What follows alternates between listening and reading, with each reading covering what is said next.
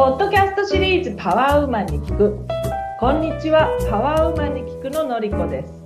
このシリーズはパワフルな女性の皆さんとの会話を通じてそのパワーをお届けすることを目的とする対話シリーズです。本日のゲスト大島千秋さん。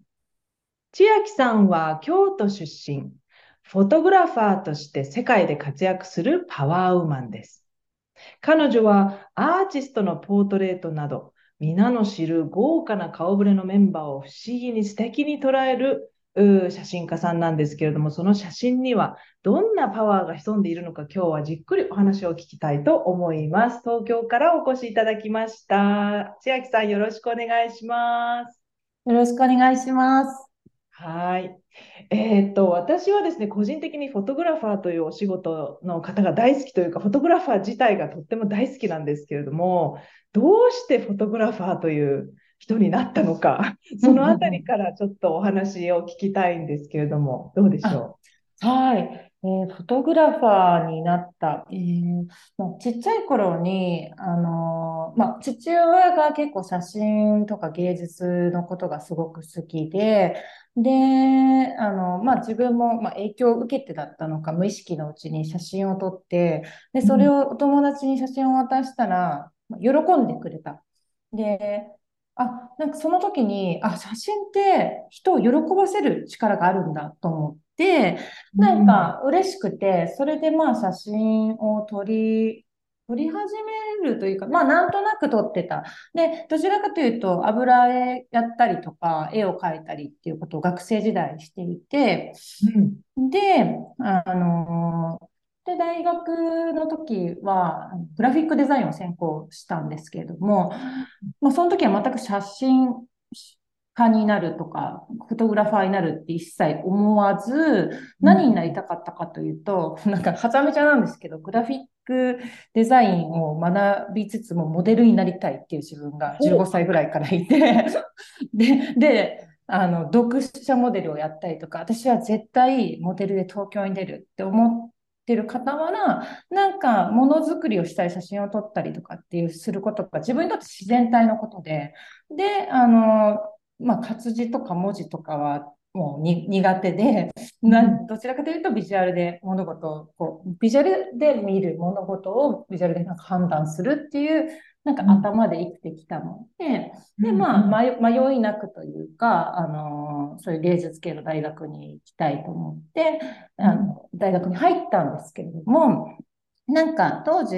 グラフィックデザインって言ってもうパソコンがすごいブラウン管みたいに大きいパソコンで、うん、で、なんか言うこと聞かなくなるというか、よくスリーブ固まっちゃったりとかしてて、なんかずっと座って何日もこうパソコンに向かってやって固まっちゃってる時にも結構イライライライラしちゃう自分がいて、うん、まあ、そういう時にその自分のグラフィックするためのあの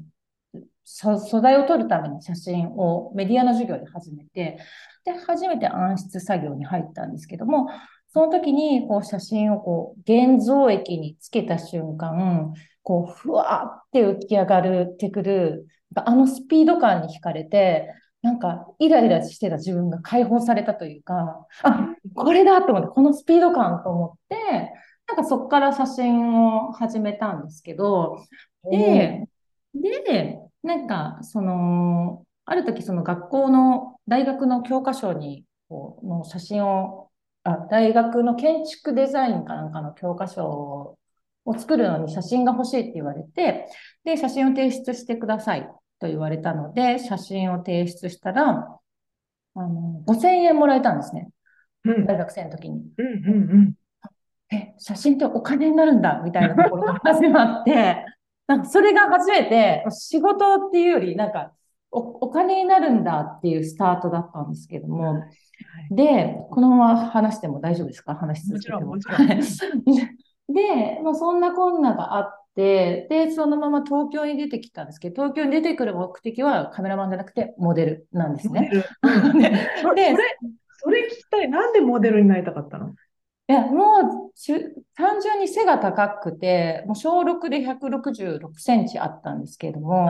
なんかやっぱり自分より背の低い男の子がいっぱいいて、もう猫背になって自信がない自分がいつもいて、まあ、だけどその当時は、とは言ってもバレーボールやってたんで、なんか活かせる場にはいたんですけども、なんかバレーボールやりながらも猫背みたいな、なんか自分が、なんかすごいやっぱり自分より背の低い男の子ばっかりっていうのがすごく嫌で、やっぱコンプレックスの塊だったんで、まあそれを活かして、あの、自分が生き生きできる場所って思った時に、やっぱモデルやりたいっていうことを思って、それでもう毎日、なんかお風呂の中でこう綺麗になりたいとかなんかこうなりたいっていうのを念じて もうとにかくコンプレックスをからこう解放されたいと思ってでそれで絶対モデルになるって思って、はい。まあ、あとは雑誌モデルさんに対しても憧れもあありましたし、はい、そうなんだ。あの背の高い女の子ってそういうその辛い思いをされたあの子供の頃っていう話を結構よく聞くんですけど、うん、でも背の高くなかった、その中途半端なあのものからすると、私なんかは背の高い女の子いつもかっこいいな、いいなってって思ってたんですよね。だから、その背の高い女の子の痛みって意外と周りはには伝わらなかったんだろうなって思うんですよね、なんとなく。うん。だって女の子として見てたら、背が高い、私はですよ、私は、その嫌って思ったことなかった。かっこいいって思ってたから。うんそうですよね。ねいや、でもなんか、うん、やっぱりあだ名とか、こう、でかとか、なんか、なんか結構男にお、女子にはだから反対モテたんですよね。なんか、モテるんですけど、男性、別に男性モテたいとかじゃなではなかったんですけど、やっぱなんかそういうふうにでかって言われるとすごい傷ついてたりとかしてましたし。確かにわかる、それは。だって体のことを言われるのはデカだろうがデブだろうが何だろうが嫌だもんね。うん、嫌でしたね。すごい繊細な子でした、昔は。昔は。はい。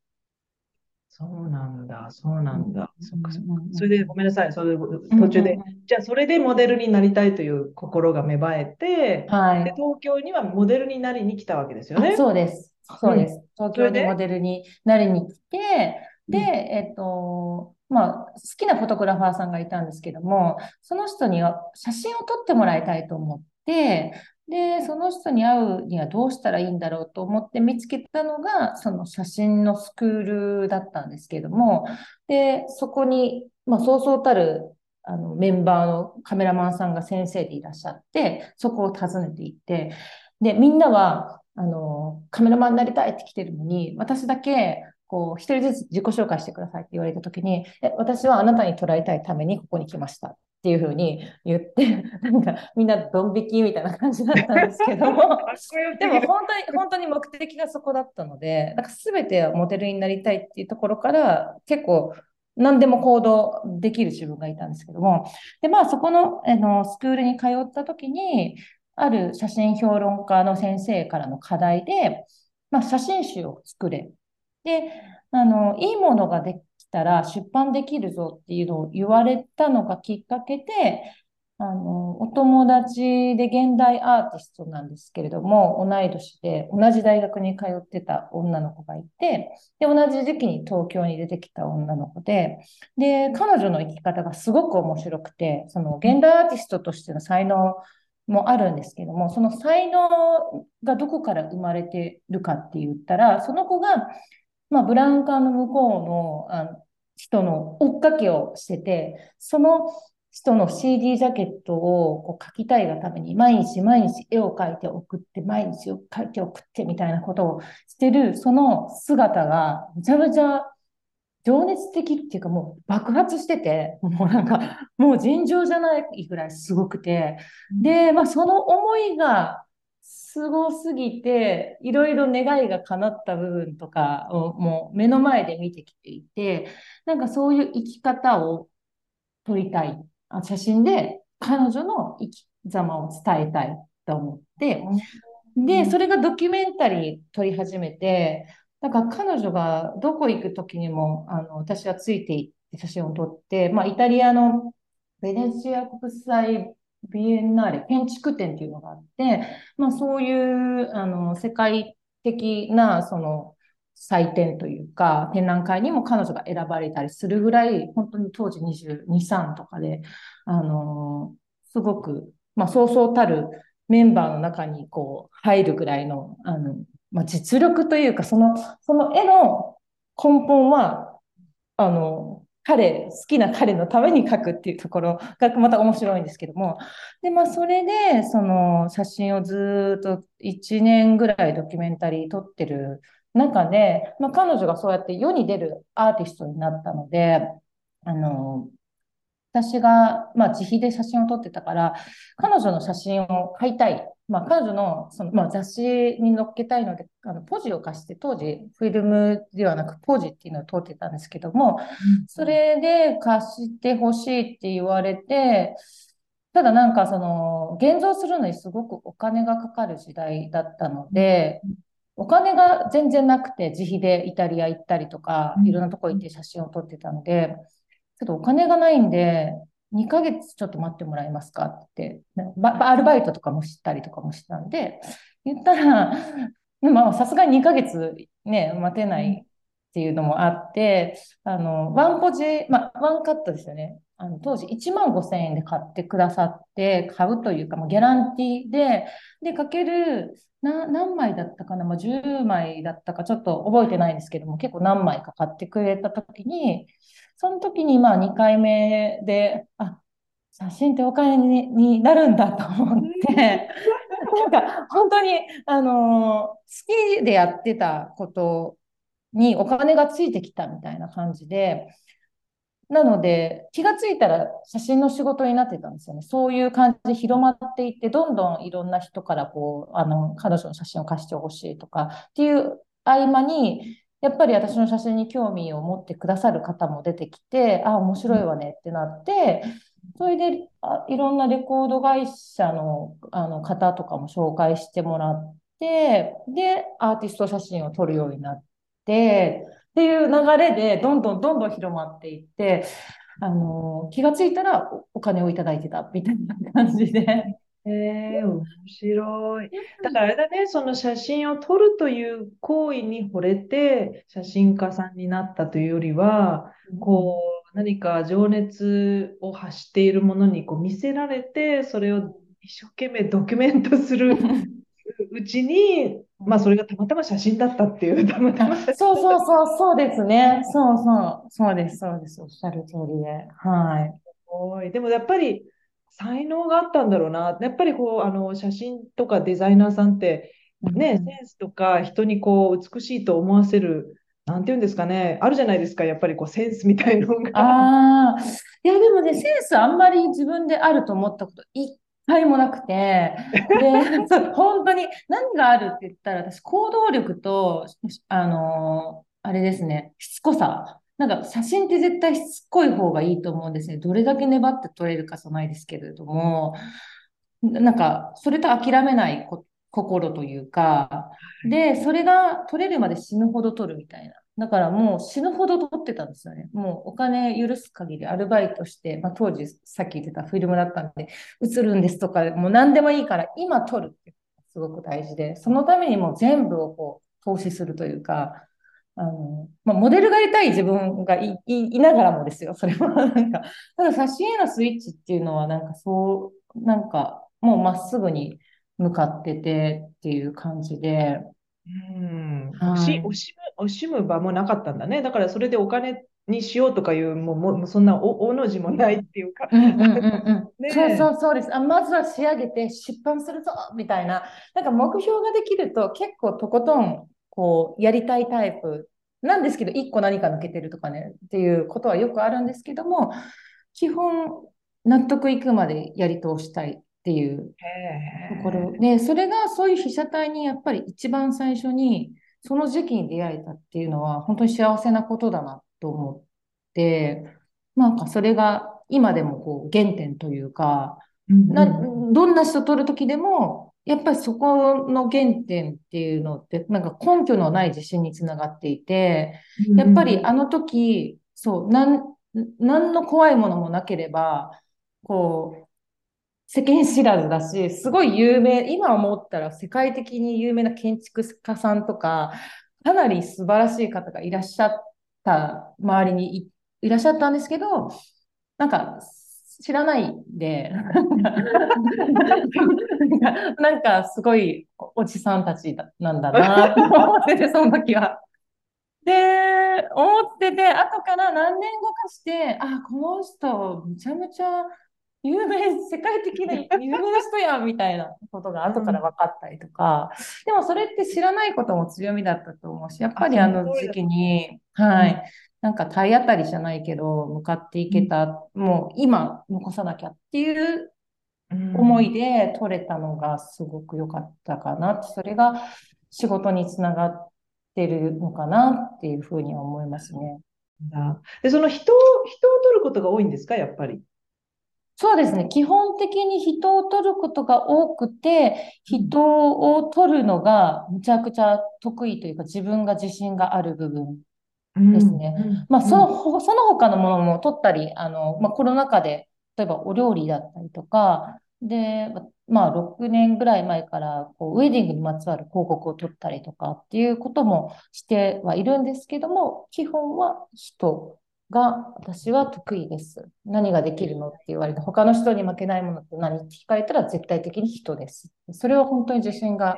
あります。じゃあ、じゃあぜひ聞きたいのは、その、人を取るときに、その、なんて言うんだろう。まあもちろん、その取ってもらいたい人のあの意思っていうのはあるかもしれないけれども、その取る側として何度も何度も取るっておっしゃったじゃない？根気よく。ってことは、目指してる何かがあって、それに至るまで何度もやるってこと？あその当時は、そうですね、あの、写真集を作るっていうことだったので、うん、その、目指してるところっていうのはもちろん、あの時は、まあ、その、彼女に関して言えば、結構大きな、あの、会場での展覧会が決まっていて、まあ、す、素晴らしいその顔ぶれのメンバーの中に入ってて、まあ、その展覧会までの日々まで撮ろうって決めて、撮ってはいたんですけど、ただ、そのお仕事ってなると、やっぱり時間が限られた中で撮らなきゃいけないっていうので、その、例えば、まあ、ハリウッドスターの方とか、あの、来日されるアーティストの方って、本当に時間がなくて、うん、まあ、1分から10分っていうのは平均的撮影時間。まあ、1分か5分とか。で、長くて20分なんで、やっぱりその中で何をってやっぱすごく難しい部分でもあるんですけれども、あの、私はやっぱりそのなんかこの人がすごいからとか、すごいとこを取りたいとかじゃなくて、やっぱそこは最初と初心と変わらないんですよね。なんか、なんていうの、その人の本当を取りたいというか、だから、ね、その短時間でどこまでのこう関係性を作れるかみたいな、なんかそこが勝負。もう。ですよね。うん。はい。だからその、そのために準備を120%するし、その1分の撮影のために、まあ、もちろんやってきた積み重ねと、まあ、機材がどうとか、こう、ライティングがどうとか、した後にシミュレーションで、ここからこう、ここに立ってもらって、こうして、ああしてみたいな、でもこういう表情が欲しいみたいなことを考えてはいて、でそこにはその瞬間に向かうというか、ただ、時間が限られてるので、その、なんか、言い訳する時間もないし、すべこべ思ってる時間もないんで、うん、なので、もうバッてこう開くというか、最初からも開いた状態で、もうバッと向かってもう 目標に向かうっていうか、なんだろう、もうなんか。で、そのじゃあ写真を撮り始めてからは、もうモデルの仕事とかデザインの仕事はも気にならなくなったんですか？あ、いえ、そ、そんなことないんですよ。あの、ね、そのストーリーの中で、モデルはモデルの生き方というか、そのストーリーの中でもやりたいことはモデルが一番だったんですよ。なんか写真ってちょっと違うスイッチなんですよね。なんか気がついたらこいつと結婚してたぐらいの、なんか、その、本当にカメラ、あの、結構、海外に、まあ、20歳過ぎぐらいに行って飛行機に乗る瞬間に、今でも覚えてるんですけど、右手にカメラを持って、なんかこう、まあ、空見てると世界中ね、どこでもつながってるし、あ、みんな同じ空見てるんだなと思いながら、結構空の写真を撮ってた時期があって、なんかその時に、まあ、カメラって、なんていつでもどこでもずっと一緒に入れるよねで、これが撮ったもので、まあ、その写真が売れるというか、おお金になるっていうこともあの起こってるので、いや、こいつが絶対守ってくれるっていう、なんか、そこも根拠のない、なんか、なんだろう、あのカメラとそう、つながった瞬間があって、そうそうそう。だからなんかカメラは自然にそばにいる。ペットでもないけど、そう、相棒みたいな感じの存在なんで、で、ただモデルとかは、やっぱり若いうちしかできない、25までしかできないって勝手に思ってたんで、まあ、25までだろうっていうのがあったんで、あのー、こっちに来て、まあ、事務所に入ったりとか、いろいろしてたんですけど、まあ、いい事務所に巡り合えなかったり、やっぱり最初はね、なんか変なだま騙す事務所があったりとか、なんか変なとこ引っかかりそうになったりとか、いろいろあって、で、まあ、やるなら、もう絶対無理って言われてたけど、やっぱり日本でこう、私が当時思う、ここに行けばっていう事務所を訪ねて、で半年間だけチャレンジしていいよって。でも半年やって売れなかったらもう、あの、ないからみたいな、もうはっきり言う方だったんで、まあ、最後そこに行けばっていうところと、まあ、そういう自分がいる反反面というか、パリに挑戦したかったんですね。やっぱりモデルをやる以上、パリに行ってファッション、あの、ショー、ランウェイ歩きたいと思って、で、でも、まあ、そこの事務所の社長さんとかには、もう絶対あなた普通の顔だし、もう絶対無理だからみたいなことを 言われてて、まあ、当時結構こう、切れ長の目というか、なんか、ザ・日本人みたいな、あの、アジア人が流行り始めてた頃で、で、まあ私はまあ、言われたら普通の顔だし、なんか、なんか、それこそ、刈り上げして、なんか髪の毛シルバーにしてぐらい、こう、変化をつけないと、もう全然面白くないみたいな、もうはっきり言ってくださる方で、そうなんですよ。で、まあまあ、でも、ありがたいなと思いつつ、傷ついてたんですけども、くそと思いながら。うん、うん、俺そうだ。まあ、でも、そういう、そういう世界だもんね、でもね。そうそうそうですね。で、でも、どうしてもパリに挑戦したくて、もうなんか、事務所とか関係なしに、もうパリにやれと思って、最初、まあ、イギリスとロンドンとパリにブックを一つ持って行って、で、なんか、行ったのはいいものの、一応情報は聞いて、エージェントこういうところあるよっていうのを聞いて、まあそこはアポ取り回りつつ、でもやっぱり、モデルとしては全然、あの、今、今覚えばというか、全然、あの、もう売れないな、こいつみたいな、自分で客観的に今見る、見るとね、そういうふうに思うんですけど、当時はやっぱり、まあ、今より10キロ以上も痩せてて、なんか、まあまあ、やっぱりもう絶対できるって若さゆえに思ってて、で、まあ、エージェントを回りながらパリも回ってたんですけれども、なんか英語も拙かったし、こう、一件だけいいよって言ってくれたエージェントがあったんですけども、そのマネージャーさんが、なんか次の日、明日来てって言われて、明日っていう明日に行ったら、あの、なんか、あ、今日ニューヨークに行きましたみたいなことを言われて、え、いなくなったのっていつ帰ってくるのって言ったら、もう2週間後ですみたいな。で、多分、なんか私は英語が多分そんなにこう完璧じゃなかったから何かを勘違いしてたのかもしれないし、で、マネージャーさんもいないし、でもパリコリ始まるしと思って、その当時、ファッション雑誌、ファッションショーの雑誌があったんですけれども、そこの後ろに載ってるデザイナーさん100社ぐらい、もう片っ端からとりあえず電話して、オーディション受けれませんかって言って、で、言って、結局、ほとんどエージェント入ってないといけないよってやっぱり言われて、4つだけ日本人のデザイナーさんで、オーディションいいよ、来ていいよ言われて、で、そのうち2つは、なんか場所迷っちゃって、時間に間に合わずアウトで、最終的に2つオーディションに受け出たんですけど、結局、まあ、ダメだったんですけど、でもなんか、そこまでやって挑戦したから、なんか私の中で諦めついたんですよね。あの、もうやりきったみたいな感じで。素晴らしい行動力。怖い、怖いもんがなかったんですよね。なんかもう、そうそう、なんかそれが、まあ23とかぐらい、4とかの時で、で、そのテンションで、私はモデルよっていう、まあ、自信を、自信というか、なってないんだけど、なんか一応モデルよみたいな、なんかちょっと自信はついて、それはモデルっていうよりも人間として自信がついたのかもしれない。で、それで日本に帰ってきた時に、ちょうど、あの、当時のミス・ユニバースのディレクターさんに、道でこうスカウトされて、うん、あの、ユニバース受けてみない？みたいなことを言われて、で、そこからミスユニバースの大会、あの、ファイナリストとして日本大会に出るっていうのが、まあ、モデルの人生というか、はい、流れではあるんですけども。じゃあ、パリでそんだけ行動したから、もうなんか、モデルに、モデルにな、モデルとして歩いてたんだろうね、その日本の街を。そうそうそうそう、そうそうなんですよ。もう基本私はモデルよって。でもそれ、そう、本当それぐらいのオーラっていうか、それぐらいじゃないと、海外戦えなかったですし、ね、もう当時、やっぱり175っていう、その身長超えないと、もう無理なコレクションなんていっぱいあって、今はそうじゃないと思うんですけど、なんかそれこそ紐が175ところにピッて紐があって、そこ歩いて、あの、つかなかったら、もう、もう、さよならみたいな、なんかもう本当そういう世界だったんで、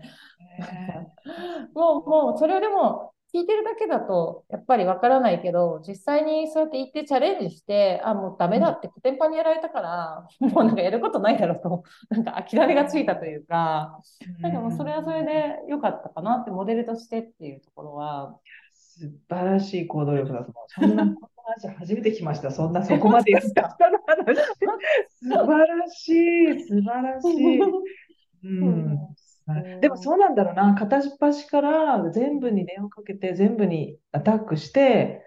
っていうところにものすごい意味があったんだろうね。それに受かったとか落ちたっていうことよりも。うん、そうですね。やりきったかどうかっていうのが結構大事かなっていうのは常に、やっぱその頃、その頃にま、学んだというか、思いましたね。なんか、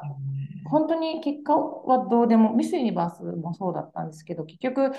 結果っていうよりも、その出場するということに対して、どこまでこうチャレンジできたかというか、自分、まあ自分との向き合いですよね。なんか自分を審査されるんで、なんかどこまで頑張れたかみたいなところは、が一番大事で、なんかそれができなかった方が悔しいかな。いくら結果が良くても、なんか、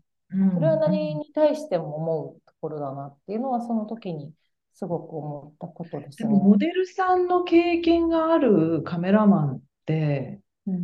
うんじゃないかなってすごい思うんですけど、聞いてて。だからそのモデルさんって写真の撮られ方とかも多分学ぶと思うんだけど、その両方じゃないですか。あなたはだから両方やってるわけじゃないですか。それなどういう強みがある？やっぱりモデルさんの経験があると。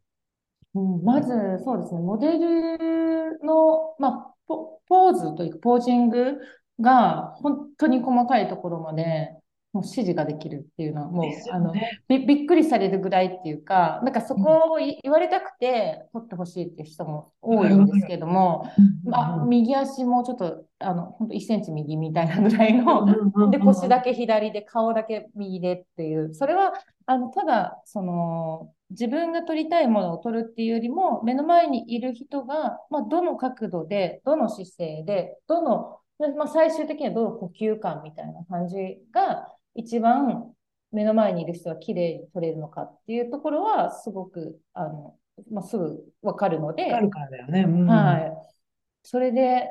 プラス気持ちの面ですよね。ポーズができたら、あの、あとは気持ちの面で引き出していくみたいな。で、その、あの、ポーズはモデルで学べたんですけれども、気持ちの面っていうところでは、やっぱりモデルでは分からなかったところがあって、で、そこがなぜ分かるようになったかというと、その後にお芝居を始めたんですね。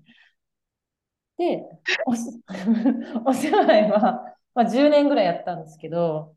あのーまあ、結構、某有名な方というか、が主催する、当時はまあ、あの、そうでもなかったってあれあれなんですけど、まあ、一緒に、なんかまあ劇団に入って、うんうんうん。で、なんかコントシチュエーション芝居だったんですけど、なんか笑いで世界を救うレンジャーみたいな、なんかコントをやる。反応してる人がいる。でで私はオレンジレンジャーで、で、いや、今これあんまり大きな声で言えないんですけど、あの、なんか題材は結構下ネタだったりするんですね。で、でも、その下ネタを下ネタとして演じるわけではなくて、普通の日常として演じるので、なんか、その第1回目の公演を見に行った時に、私はその時メンバーじゃなかったんですけれども、なんかめちゃめちゃかっこよかったんですよね。その、なんかバンバン下ネタを言うというか、っていうより、なんかそれがこう本気で言ってる、本気で全てあのうん。芝居してる姿、まあ、それこそ体当たりというか、なんかかっこいいなと思って、で、その、それを見たときは、そういう自分はやっぱいなかったというか、なんかすごくあこ憧れてしまって、もう本当キャパ20人ぐらいのところでやってるような、最初は劇団だったんですけども、で、なんかそれを、まあ、やりたいってな、思って、で、なんだかんだ3年、4年、そこでみっしりやったんですけど、なんか結構相撲部屋に入っちゃったな、ここみたいなぐらい、なんかむちゃむちゃ厳しくて、で、でも、そこで、こう、まあ、相手、まあ当たり前ですけども、役者って、こう、誰かの人生を歩んで、プラス、相手の言うことをもちろん聞いた上で、受けてセリフを言うっていうことをしないと、リアルな芝居にならないんで、やっぱりそれをやっていくうちに、相手のことがすごく見えるようになる。その相手の気持ちですね、ここで。で、なんか私、男性をそれまで撮るのがちょっと苦手だったんですね。もう女性はそういうドキュメンタリーだったりとか、いろんな人を撮るっていうのが、あの、女性は得意だったんですけども、なんか男性が、まあ、そこまで撮る機会もなく、向き合ってもちょっとこう突破できない何かがあるみたいなところが実はあったんですけど、なんかそのお芝居でそれこそさらけ出して、舞台でどれだけさらけ出せるかが、まあ、お客様が笑っていただけるきっかけにはなるので、なんかそこで勝負してたんで、あの、まあ、それで男性目の前に芝居をし始めて、なんか気がついたら男性も撮れるようになったし、こう、相手のことが、相手の気持ちがわかるようになったっていう。だからそこは写真にも生きてるな、確実に生きてるなっていうふうに思ったことはありますね。そのやってる途中に。それ、それってじゃあ、えっと、お芝居やってる時も、モデルさんやってる時も、写真は常に、あの、いたんだ。いたっていうか、写真は常にあったの。写真を撮るっていう行為は常にあって、で、でも、なんか、どっちが半分でどっちが多いのか分かんないけど、その芝居をやってるあなたと、モデルをやってた時間っていうのがあるって、そういう感じ？そうです、そうです、そうです。軸は写真なんですよ。写真は商売してるんですよ。商売というか、あの、お金を稼いでるのは写真で、写真で、で、お芝居とかも、うんそうそうそう、お芝居モデルは、まあ、お金にはそんなに、私はならなかったので、もうやりたいこととして、だから撮影して、あ、今から稽古行ってきますみたいな、なんかそんな日々が結構10年ぐらい。そういう、そういうことはないのかもしれないけど、そのあなたの写真のでって言っていいのかな、なんかクオリティを高めるために、なんかうん。お芝居もするし、もするし、みたいな、なんかそう、そういうふうにも聞こえる？ああ、そう、なんか結局はそうだったのかもしれないですけど、その時はそうは思ってないんですよね。その時やりたいことは芝居だ、モデルだってなってるんで。でも、写真は写真で、まあ写真1本で食べれたかって言ったら、写真やっぱ1本で食べれるようになるまで10年は、あの、やっぱかか、かかったというか、それまでやっぱり、ね、アルバイトした時期ももちろんあるし、そんなに甘い世界じゃないんで、こっちはこっちで戦ってたというか、そのストーリーはあるんですけれども、でもなんか記憶、記憶っていうか、自分の中でやっぱやりたいことがその出る方がまず先っていうのがあったんで、うん。なんか写真は本当に、さっきの、ななんだろう、なんか相相棒、相棒というか、なんかでもただそれがその相乗効果としてというか、今思えば、まあ、全てが必要なことだったんだなって思うし、なんか結局写真になったのも、やっぱり、まあ、向き不向きっていうか、やっぱり行き詰ま、さっきのモデルはやりきったっていうのもあったんですけど、まあ、お芝居は、もうやっぱ行き詰まりがあって、こう、止まってしまって、うん、なんていうのかな、やっぱりなるようになってるんだなって思いますし、なんかこう自然にこうずっとそれを続けていけるかって言ったら、やっぱり向かないものって排除をどんどんされていくんだなっていうことを感じながら、ただ自分が写真をやる上で必要だったことなんだなっていうのは、今はすごく思いますね。そうなんだ。じゃあもうお芝居はもうやってらっしゃらないの、今は。お芝居は今はやってないです。そうなんだ。で、その、じゃあ、今までやってきたことすべてが、こう、なんか統合された瞬間みたいなのってあるんですか？ターニングポイントなのか、それが。ああ、統合された瞬間っていうのは、あの、映画に出会った時ですね。で、映画に出会うっていうか、でも結局、あの、それ結構早い時期だったんですけども、早い時期で映画を作らないかって言われて、それでも25歳ぐらいの時で、あの、でも結局ちょっとか実は完成できなくて、ただ、撮影まではやったんですけれども、撮影して編集の途中で、まあちょっといろいろあって、力不足っていうのもあるし、まあ予算がなくなったっていうところもあるし、で若かったからそこを、こう、持て直すことがちょっとできずっていうのはあったんですけども、やっぱ映画って、まあ、もともとこんな話いろいろ言ってるけど、本当は音楽もやりたかったっていうか、歌詞を。なんか、そうかなと思ってました。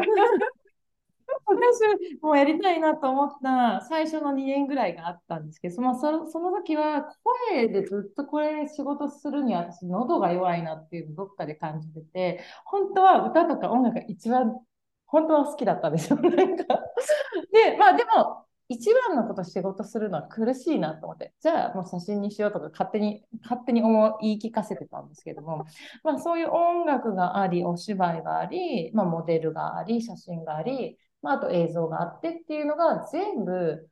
まあ何もなんだろうってやっぱ思った時もいっぱいあったんですけど、でもやっぱその映画を作らないかって言って、まあいわゆる監督をやらないって言われて、それをやったことによって、あ、一つ、あ、これこれやんと思って、これが、なんか私が、こう、いろいろやってる意味のあるものなんだなと思えたのが、その映画っていうのは一つあります。全部入ってるもんね。全部入ってます。でも完成しない、完成、完成しないですけど、私人生、まあ生きてるうちに仕上げようと思っていて、まあ、それに出てくれてる役者さん、出てくれた役者さんも今も活躍してたりとかするんで、あの、本当に自主映画でいいから、もう生きてる間に仕上げようと思ってはいますけどね。で、その映画もきっと絶対完成するだろうし、なんかこう、なんだろう、あなたの生き方そのものが映画な気がする。私の生き方ですか？ちょっとはためちゃですけど、みたいな。なんかほら、でも映画ってさ、うん、波乱万丈ぐらいのストーリーの方が面白いじゃない？まあそうですね、そうですね。まあここでは言えない話もいっぱいまだまだありますしね。えじゃあそのね、もうまさに、あの、あなたの映画の中に入ってきた雰囲気が今すごいあるので、その映画の中に入って、えー、映画の神の声を聞きたいんですよ。その菅子さんに今日聞きたい、えー、質問は何でしたっけ？そうですね。ちょっと幅広いんですけれども、幅広いというか、まあ、今後未来の、あの、お仕事とプライベートが、まあ、まあ、どういうふうに向かっていくかというか、はい。ちょっとざっくりしてて、すみません。はい。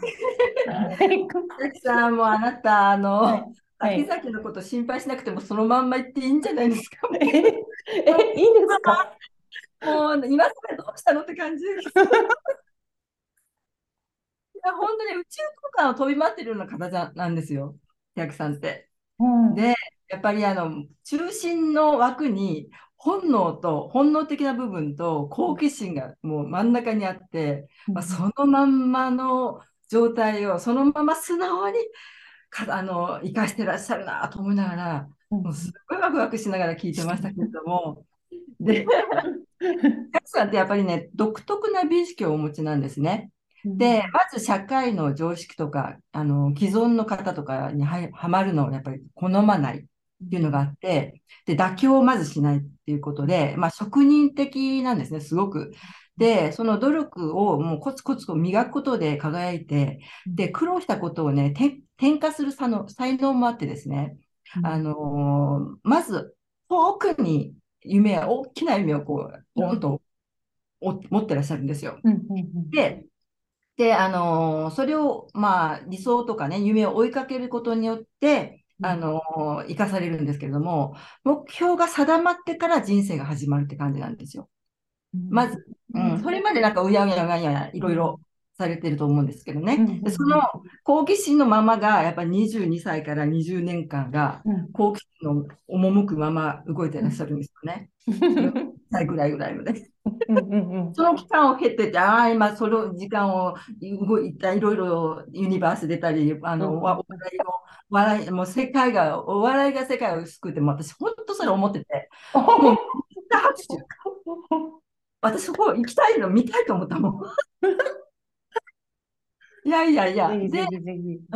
その時その時でもうピンときたものに、やっぱりもう逆らえないって感じなんですよ。やっぱ、うん、うん、その直感が来ちゃったら。で、とりあえずやってみるっていうところがあったと思うんですけど、で、まず王道から外れたユニークな分野で、で時間がかかっても、あの、いずれ高いポジションを掴んで、最終的には異端のカリスマとなるっていう方なんですよ。すっごい働き者で目標達成のためなら人がやりたがらないことでも、まあ、裏裏方の作業もがむしゃらに働いて、まあ、チーム全体を支えていくような感じなんですね。で特徴としては伝達力が強いんですよ。伝達したい、まず。で、それは直接じゃなくて、芸術作品とか技術とか、介在を通してあの間接的に大衆に広げていくっていう特徴があって、うん、で、何事もですね、美化したものの見方をお持ちなんですよ。いい、うん、いいところを見つけたい。それをなんかこうチェックま、まず、いいものの見方をされるんですよね。批判的よりも。で、で、そして、えっ、ー、と、42歳から、えっ、ー、と、すごく仕事運が高まるんですよね。やっと安定期間に入りました。あ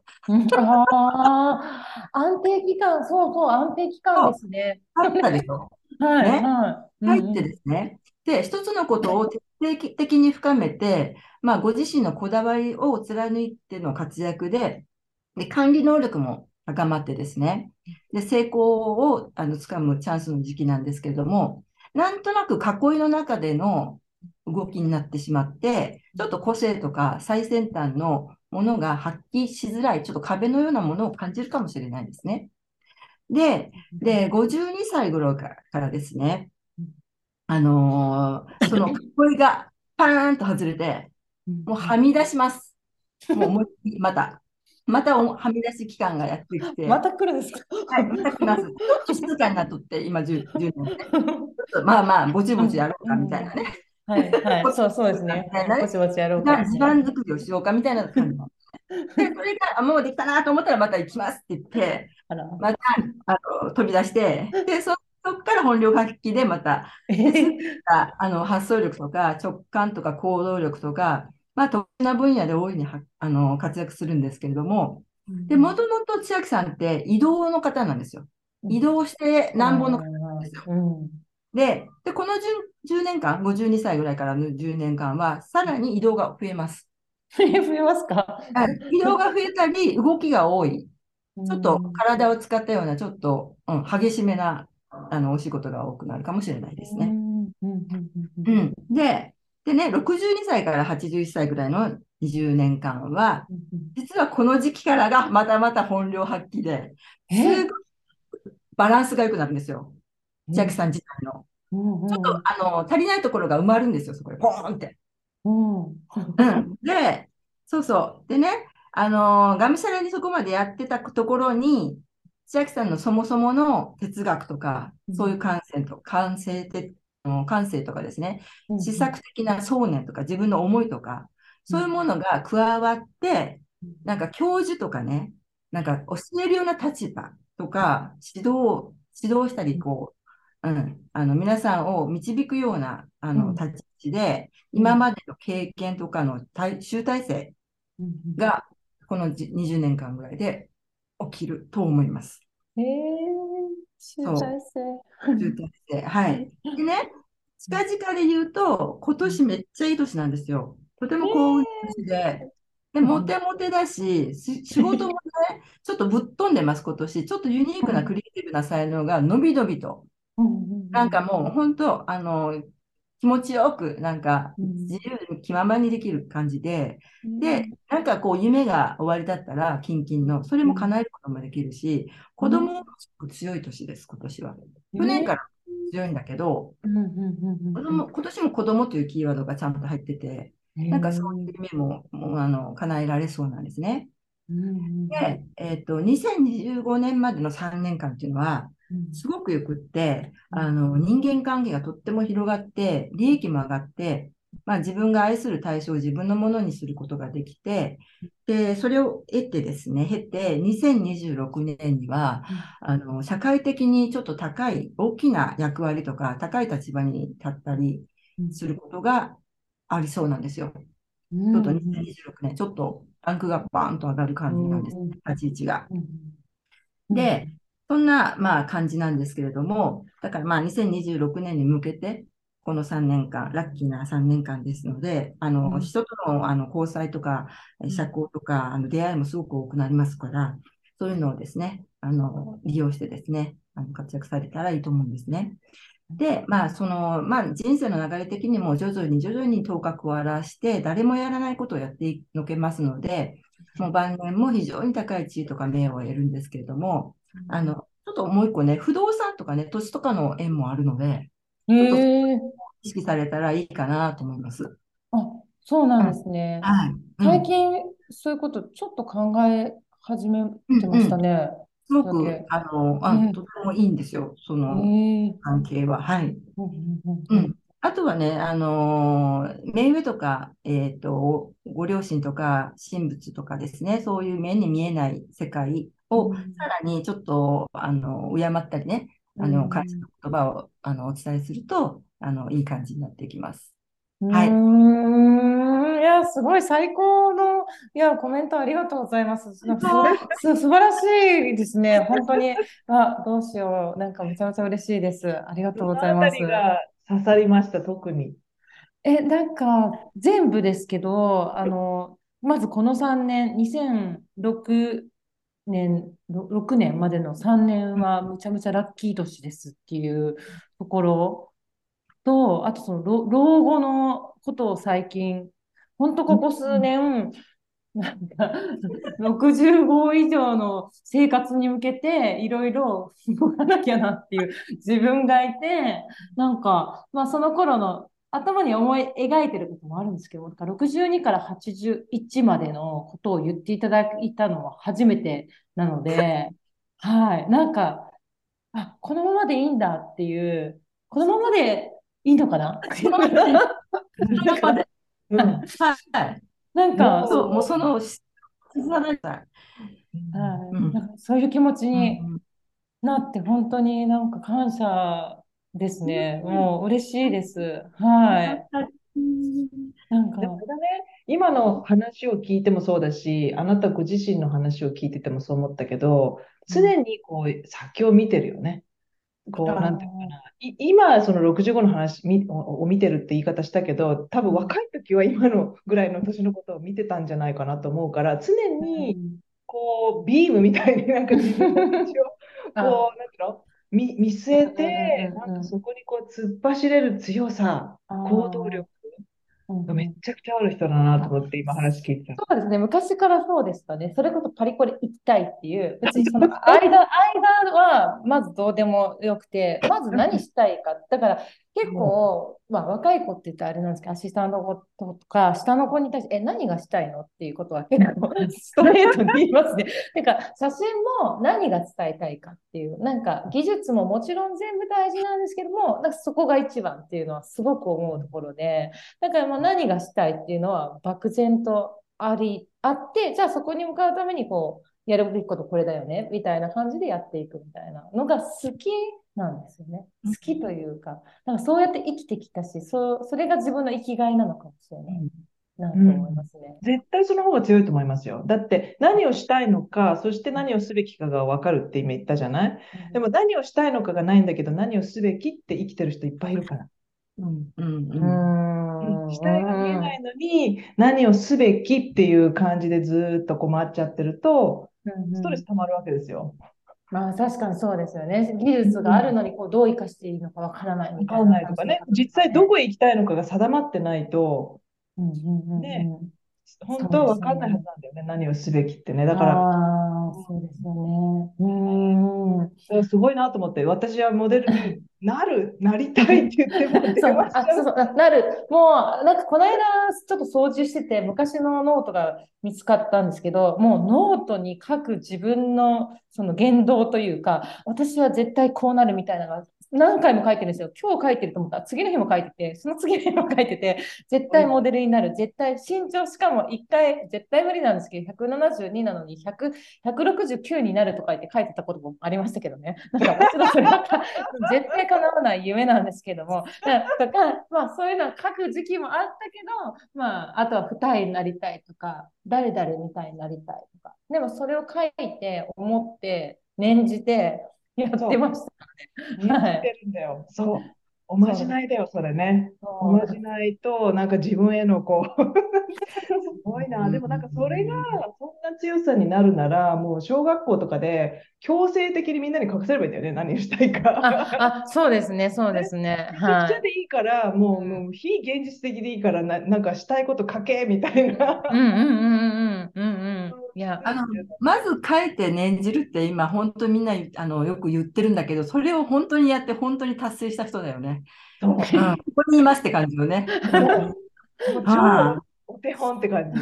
お手本、お手本見つけましたみたいなね。すごいな。そうですね。まあできないことないって思ってましたからね。なんか無敵だっていう。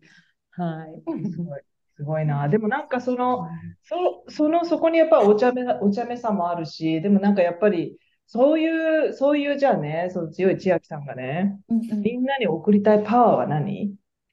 ああ、みんなに送りたいパワーは、やっぱりどんな時も笑顔でいることっていうことを、まあ、笑顔を忘れずに楽しむことっていうことを送りたくて、まあ、あの人生いろんなことがあると思い、もちろんいいことばかりじゃなくて、落ち込むこととか、まあ、悪いことっていうか、まあ大体人間関係だと思うんですけれども、うん、私も散々へこんできたし、散々悲しいこともありましたし、でもなんか結局、なんか自分がそれをどう捉えるかだと思うんですよね。だからそれを、その嫌な時は嫌な時間であるけれども、結局、それを超えた時に、やっぱり強くなるし、人って、